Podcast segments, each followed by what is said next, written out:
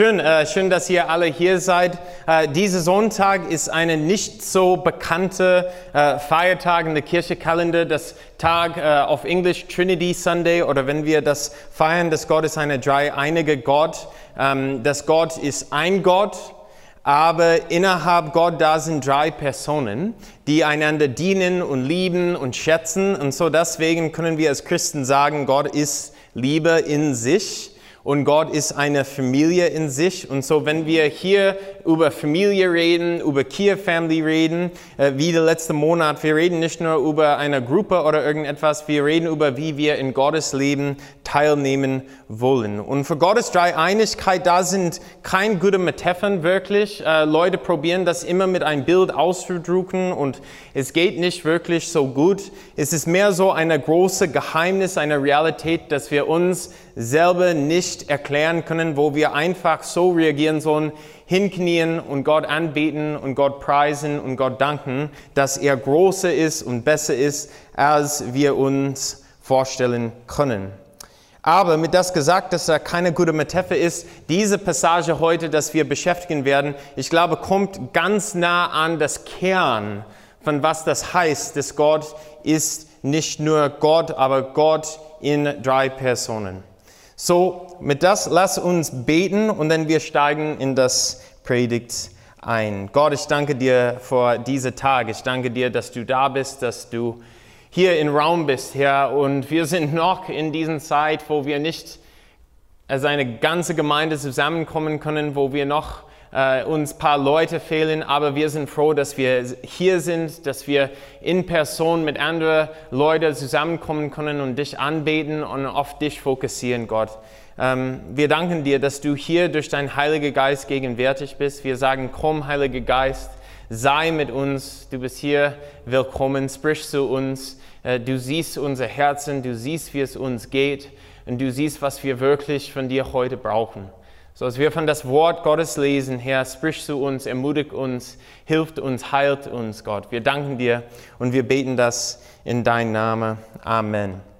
Amen. Wie äh, manche von euch äh, wisst, äh, wir haben eine Partner, äh, Schüler und Gemeinde in Libanon. Und ähm, vor Corona, wir sind ähm, oft dort äh, hingegangen, hingereisen und äh, dort Leute zu helfen, dort unsere Partner zu besuchen. Wir haben oft auch eine Kindercamp gemacht. Äh, da sind mehr Geschichten über das, aber die passen nicht in der Predigt. Aber immer wir nehmen einen Tag, wo wir in das Bekartal gehen. Und das Bekartal, da sind so beim Beirut ist am ähm, Mediterranean Meer und dann da sind Bergen und dann du kommst in das Tal und dann in das Tal du siehst mehr Bergen und auf der anderen Seite ist Damaskus. Und dort, äh, seit der Anfang von die ähm, Krieg in Syrien, sind tausende Menschen rübergekommen und wohnen sie jetzt dort in Flüchtlingslager oder wirklich, wo wir waren, ein Flüchtlingsdorf. Und ich erinnere die erstes Mal, dass ich in die Zelten reingegangen bin und da sind diesen kleinen Straßen, die aufgebaut haben, ganz eng. Und ich habe mich in diesem Moment, ich erinnere mich, dass ich habe so krass gezweifelt. Weil da war so viel Leid, da, da war so viel Probleme und ich habe mich gedacht, okay, wo ist Gott? Und in diesem Sinne, in diesem Ort, als ich das gefragt habe, da war ein bisschen Furcht in mir. Ich konnte mich nicht trosten lassen, weil es war so schwer, das zu schätzen, zu sehen, ach, wie hat er einen Plan, wenn das so hier eine Realität ist? Wie kann ich ihm vertrauen, wenn das so stattfindet? In unserer Kultur, das ist eine der größten Fragen für die letzten 100 Jahre. In der Chaos, in der Buses des Welt, wo ist Gott? Und wie können wir als, als Leute, die erst denken, in ihm vertrauen, wenn das Welt so oft kaputt sieht? Ganz einfach gefragt, warum vertrauen wir Gott, wenn der Welt so kaputt aussieht? Und ich finde, das ist nicht nur was auf der Gesellschaftsebene oder eine, eine Frage, dass ich höre, so wenn wir die Nachrichten lesen, das ist auch sehr persönlich. Wenn wir sehen Leute, die auch in dieser Welt leiden, die wir lieben, die, die gut Freunde von uns sind. Wie können wir Gott vertrauen, auch wenn er nicht das Leid wiederherstellt oder endet? Die ersten Christen, die das Offenbarung gelesen haben, ähm, die Gemeinden von Johannes, an, an wenn er diesen Buch geschrieben hat, die haben eine krasse Leid erfahren. Entweder unter Kaiser Nero oder Kaiser Domitian, wir sind nicht sicher welche, aber die Kirche hat krass gelitten. Die waren verfolgt, die waren in Kolosseum zu äh, Löwen gegeben, so sie sie essen können, die waren gekreuzigt. Und es war während dieser Zeit, dass sie das Buch hier gelesen haben und Gott vertrauen haben. So, wir wollen das auch genau so lesen. Wie können wir Gott in diesen komischen Zeiten vertrauen, Mut haben, unser Glauben auszuleben, auch wenn es nicht perfekt oder gut aussieht? Als wir in das Text einsteigen, erinnere mal, dass äh, Offenbarung spricht durch Symbole und Bilder. Es ist ein bisschen unklar, wenn du das erst liest, aber es spricht mit diesen komischen Bildern etwas sehr klar zu sagen. Okay? So, wir steigen hier in das Kapitel 5 ein. Wenn du hier letzte Woche warst oder nicht, du kannst erinnern, dass Johannes, nach er diesen Briefe für seine Gemeinde bekommen hat, er ist eingeladen, in den Himmel zu gehen und dort Gottes Thron anzuschauen. Und er sieht mehr und sagt, aber dann kommt wirklich diesen höchste Teil, diesen himmlische Vision. Und es sagt in Vers 1 bis 4, Jetzt sah ich, spricht Johannes, dass der Gott, der auf dem Thron saß, in seiner rechten Hand eine Buchroll hielt. Sie war innen und außen beschrieben und war mit sieben Siegeln versiegelt. Und ich sah einen mächtigen Engel, der mit lauter Stimme rief, wer ist würdig, das Buch zu öffnen? Wer hat das Recht, seine Ziegel aufzubrechen? Aber da war niemand, weder im Himmel noch auf die Erde noch unter die Erde, die, der das Buch öffnen konnte, um zu sehen, was darin stand. Keiner war zu finden, der würdig gewesen wäre, die Buchrolle aufzumachen und etwas von ihrem Inhalt zu erfahren. Darüber weinte ich sehr. Ganz wichtige Frage, das auf der biblischen theologischen Ebene ist, was ist das Buchrolle? Und Offenbarung gehört zu einer Gattung von Büchern in der Bibel, das prophetisch ist. Und wenn du liest zum Beispiel im Alten Testament das Buch Daniel, der Prophet Daniel und was er dort geschrieben hat, und Offenbarung und Daniel sind sehr verbunden miteinander. Du siehst ein Buchroll, das an Daniel gezeigt wurde, das geschlossen ist. Und diesen Buchroll ist geklärt, ist Gottes Plan für die Welt. Ist Gottes Plan für sein Volk. Und so, wenn es redet hier über die Buchrolle, es heißt Gottes Wille für seine Schöpfung. Gottes Vision, wenn er die Erde geschaffen hat, Himmel und Erde in Anfang, 1. Mose, Gott hat eine bestimmte Vision für eine Welt voll mit Gerechtigkeit und Liebe und Gnade, wo wir mit Gott in guter Beziehung sind, wenn wir miteinander in guter Beziehung sind. Aber dann durch die Sünde, das ist kaputt gegangen und Gott macht sich einen Plan, das alles wiederherzustellen. Und in der Bibel, das ist oft gezeigt wie eine Buchrolle, wo Gottes Plan darin steht. Und das Problem hier in Versen 1 bis 4, als Johannes im Himmel ist, ist da ist viel Weinen und äh, jeder ist traurig, weil da ist niemand, der diesen Plan auf die Erde realisieren kann. Der ist niemand da, der alles wiederherstellen kann. Und so da kommt die Frage, wie oder wer wird das Buch öffnen und das Vision Himmel auf Erden realisieren? Und das ist oft unsere Frage, wie wir gerade gestellt haben. Was ist Gottes Plan? Wie können wir ihm vertrauen, wenn es so aussieht, wie sein Plan nicht wirklich stattfindet, wenn es ist herausgefordert? Und es ist auch oft, oft unser Schmerzen auch wie Johannes, der weint weil wir sehen, dass unsere Welt kaputt ist. Wir sehen das Leiden unserer Welt. Und da sind keine Helden oder Personen oder Religionen oder Regierungen, die das Leid alles gelöst haben. Und so wir weinen mit Johannes. Wir sehen diesen Plan, äh, wir, äh, dass es nicht so einfach stattfindet. Und dass wir brauchen jemanden, Gottes Vision unter uns zu realisieren. Aber dann wechselt die Stimmung von der Passage in Vers 5. Es sagt, doch einer der Ältesten sagt zu mir, weine nicht. Weine nicht. Einer hat den Sieg errungen.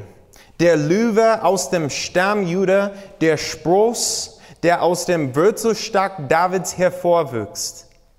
Er ist würdig oder fähig, das Buch mit den sieben Ziegeln zu öffnen. In Gottes Plan, da war immer der wichtige Teil, dass Gottes Vision wird durch einen Messias realisiert dass da wird jemand, der Gott mit Geist begaben wird, mit Kraft begaben wird, dort das Gerechtigkeit und das Liebe und das Gnade auszuleben. Und das er sagt zu Johannes, fürchte dich nicht, wein nicht, weil diese Person ist da, obwohl es fühlt, wie er nicht da ist. Da ist jemand, nämlich Jesus, der bereit ist, der begaben ist, der fähig ist, Gottes Buchrohr zu öffnen und seinen Plan zu realisieren. Und da kommt hier mit das Symbol von der Löwe, das, das zeigt uns Kraft und Macht und Autorität, dass er König ist und dass als der König aller Könige kann er Gottes Plan für uns realisieren. Und so in diesem Punkt in der Passage es fühlt wie, ah, da ist doch jemand mit viel Macht. Aber dann kommt, wie das Buch genannt ist, eine Offenbarung oder eine Enthüllung. Und hier ist, wo es echt wichtig ist wert, wenn wir diese Messias himmlisch anschauen. Es sagt in Vers 6, nun sah ich in der Mitte, da wo der Thron war, ganz wichtig, nun sah ich in der Mitte, da wo der Thron war, ein Lamm stehen, umgeben von der vier lebendigen Weisen und die Ältesten. Es sah aus wie ein Opfertier, schwach, fast tot, es sah aus wie ein Opfertier, das geschlachtet worden ist und hatte sieben Hornen und sieben Augen. Die sieben Augen sind die sieben Geister Gottes, die in die ganze Welt ausgesandt sind. Johannes sagt, dass er sieht das Thron. Und das Thron ist ein ganz in jüdischer Spiritualität und Israeliten Spiritualität. Das Thron war das Hauptsymbol für Gottes Autorität, aber auch der Thron war, wo er herrscht und wo er mit Weisheit König auf die Erde war, wo er Entscheidungen getroffen haben. Und jetzt der Thron geht weg, und wo äh, Johannes kann nicht mehr das Thron sehen. Es geht weg, es ist nicht mehr da. Aber wo der Thron war, sieht er eine geschlachtete Lamm.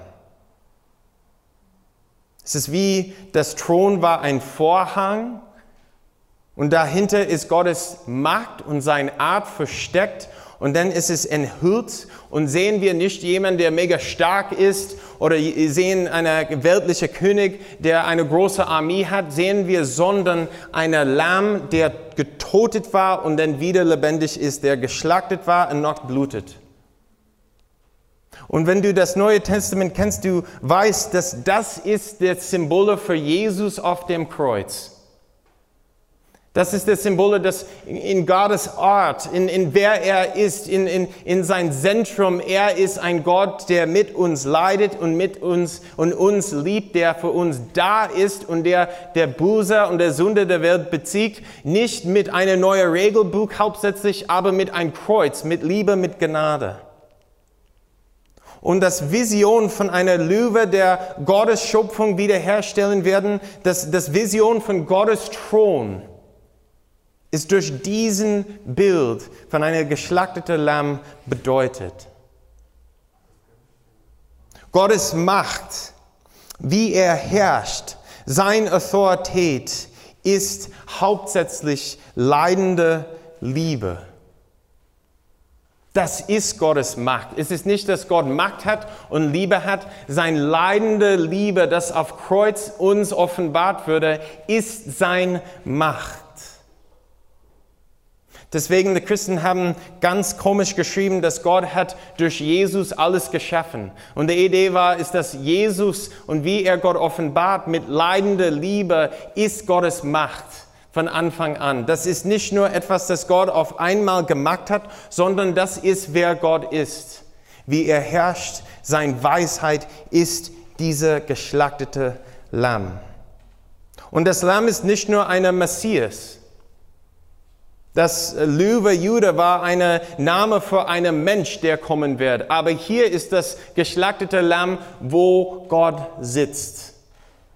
So zu sagen, dass es ist nicht nur der Messias, der so herrscht durch leidende Liebe. Das ist, wer Gott ist. Wenn wir Gottes Thron sehen, sehen wir diese Lamm.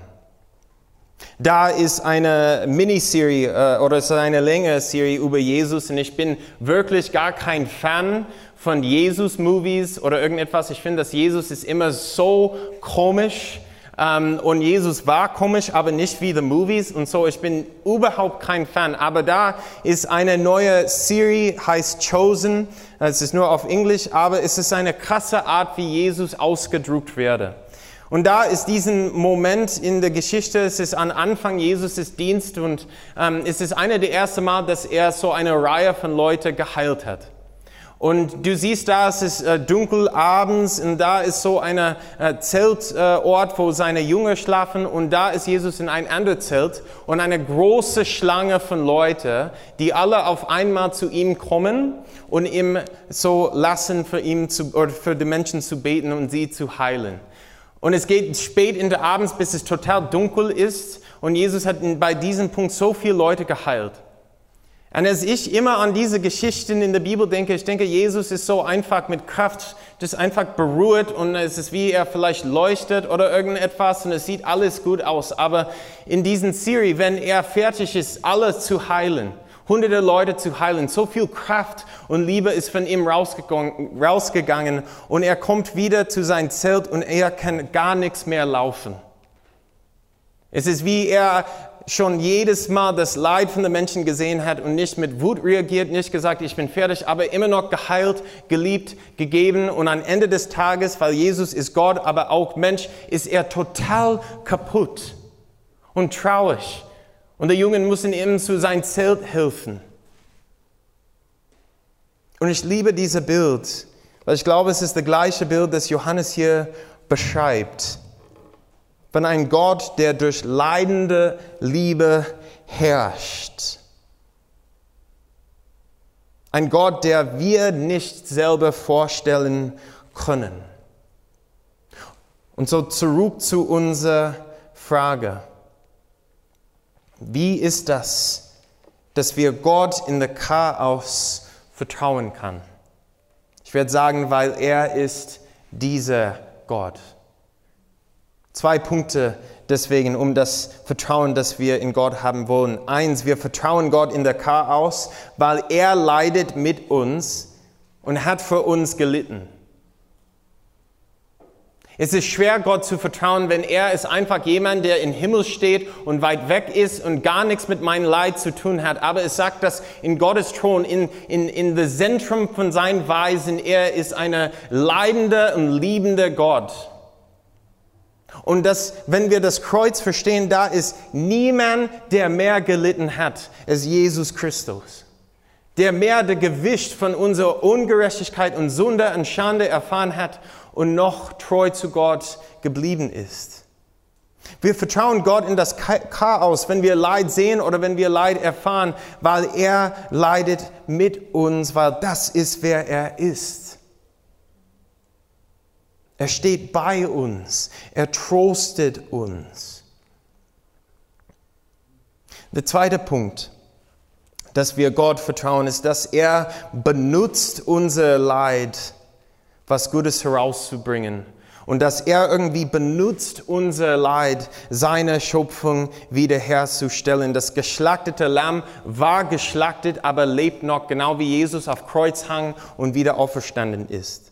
Es sagt in Vers 7 und 8 von das Vision, das Lamm tret vor den hin, der auf dem Thron saß, um das Buch in Empfang zu nehmen, das er in seiner rechten Hand hielt. Als er das Buch entgegengenommen hatte, warfen sich die vier lebendigen Wesen und die 24 Ältesten vor ihm nieder. Jeder von den Ältesten hatte eine Harfe. Außerdem hatten sie goldene, mit Rauschewerk gefüllte Schalen. Ganz wichtig hier, das Rauschewerk sind die Gebete derer, die zu Gottes heiligem Volk gehören. so, wir sehen diesen Bild, wie der Lamm geht zu Gott, das Buch zu öffnen. Und Teil, wie er zu der, der auf Thron saß, geht, Teil von, wenn er das Buch aufmacht, ist der Gebet von seiner Volk. Und müssen wir das eher in, in seinen Kontext erinnern, dass in diesen Zeiten der Gebet ist der Gebet von der Kirche, als es verfolgt werde. So, wenn wir hören hier Gebet in der Kontext von Offenbarung, ist es mehr Klage. Als Gottes Volk leiden und noch lieben und noch ihm vertrauen und Gott sagen, hilft uns, sei bei uns. Gott benutzt das irgendwie, diesen Leiden der Liebe, dass wir auch ausleben, seine Plan, seine Wiederherstellung hier auf die Erde zu realisieren. Und das ist nicht nur eine gute theologische Idee oder irgendetwas, das ist etwas, das wir in Geschichte sehen, dass in jedem Ort und jeden Zeit von der Kirche verfolgt würde, es wächst. Da war eine Study, äh, das in den USA gemacht war, dass die Hauptpunkt, dass die Kirche am meisten verletzt und totet, ist, wenn es zu nah an der Regierung steht. Dass in Orten, wo die Kirche und die Regierung sind gut gefreundet und die fordern einander nicht heraus, das ist, wo die Kirche totet. Aber wo die Kirche wächst und, und wirklich voll mit Gottes Geist ist, ist hauptsächlich in die Länder, wo es verfolgt würde. Warum? Weil Gott erweitert seinen Reich durch seinen Menschen, wenn sie bereit sind, für ihn zu leiden und ihm noch vertrauen zu können und zu lieben. Er benutzt Unsinn, so Sinn zu schaffen. Und so, das Vision hier, es lädt uns auch ein, nicht nur ein gutes Projekt zu machen oder ein bisschen zu beten, es lädt uns ein, das zu erinnern, dass Gott will sein Reich durch uns erweitern, weil wenn wir bereit sind, für ihn zu leiden und ihm noch zu lieben, wenn wir für ihn leiden. Wenn wir bereit sind, für Jesus komisch zu sein wenn wir bereit sind, dabei bei Gottesdienst zu sein, wenn wir bereit sind, unsere Freundin über Jesus zu erzählen, wenn wir bereit sind, in eine unserer Communities Mission zu gehen und mit Leuten zu sein, die anders als uns sind, wenn wir bereit sind, diesen leidende Liebe auszuleben, dann sind wir wirklich passend mit Gottes Strategie für sein Reich. Und deswegen vertrauen wir dieser Gott, der uns verspricht, dass am Ende wird er alles wiederherstellen. Aber zwischendrin wirkt er in und durch unser Leid, seine Wiederherstellung zum Stück hier zu verwirklichen. Als Christen, wir das feiern, diese Realität, und finden wir auch unser Platz durch Abendmahl. Und deswegen wollen wir das machen, weil wir können gar nichts diesen Text lesen und wirklich nicht Abendmahl feiern, weil Abendmahl ist, wo wir das leidende Liebe von Jesus bekommen, als wir sein Saft oder äh, als wir äh, diesen Brot und Saft essen und trinken, wir feiern, dass Jesus auf dem Kreuz herrscht. Dass der Kreuz ist nicht nur, wo Gott niedergeschlägt würde. In Johannes, du kannst das theologisch sehen, dass der Kreuz ist das Thron Gottes wo Gott herrscht.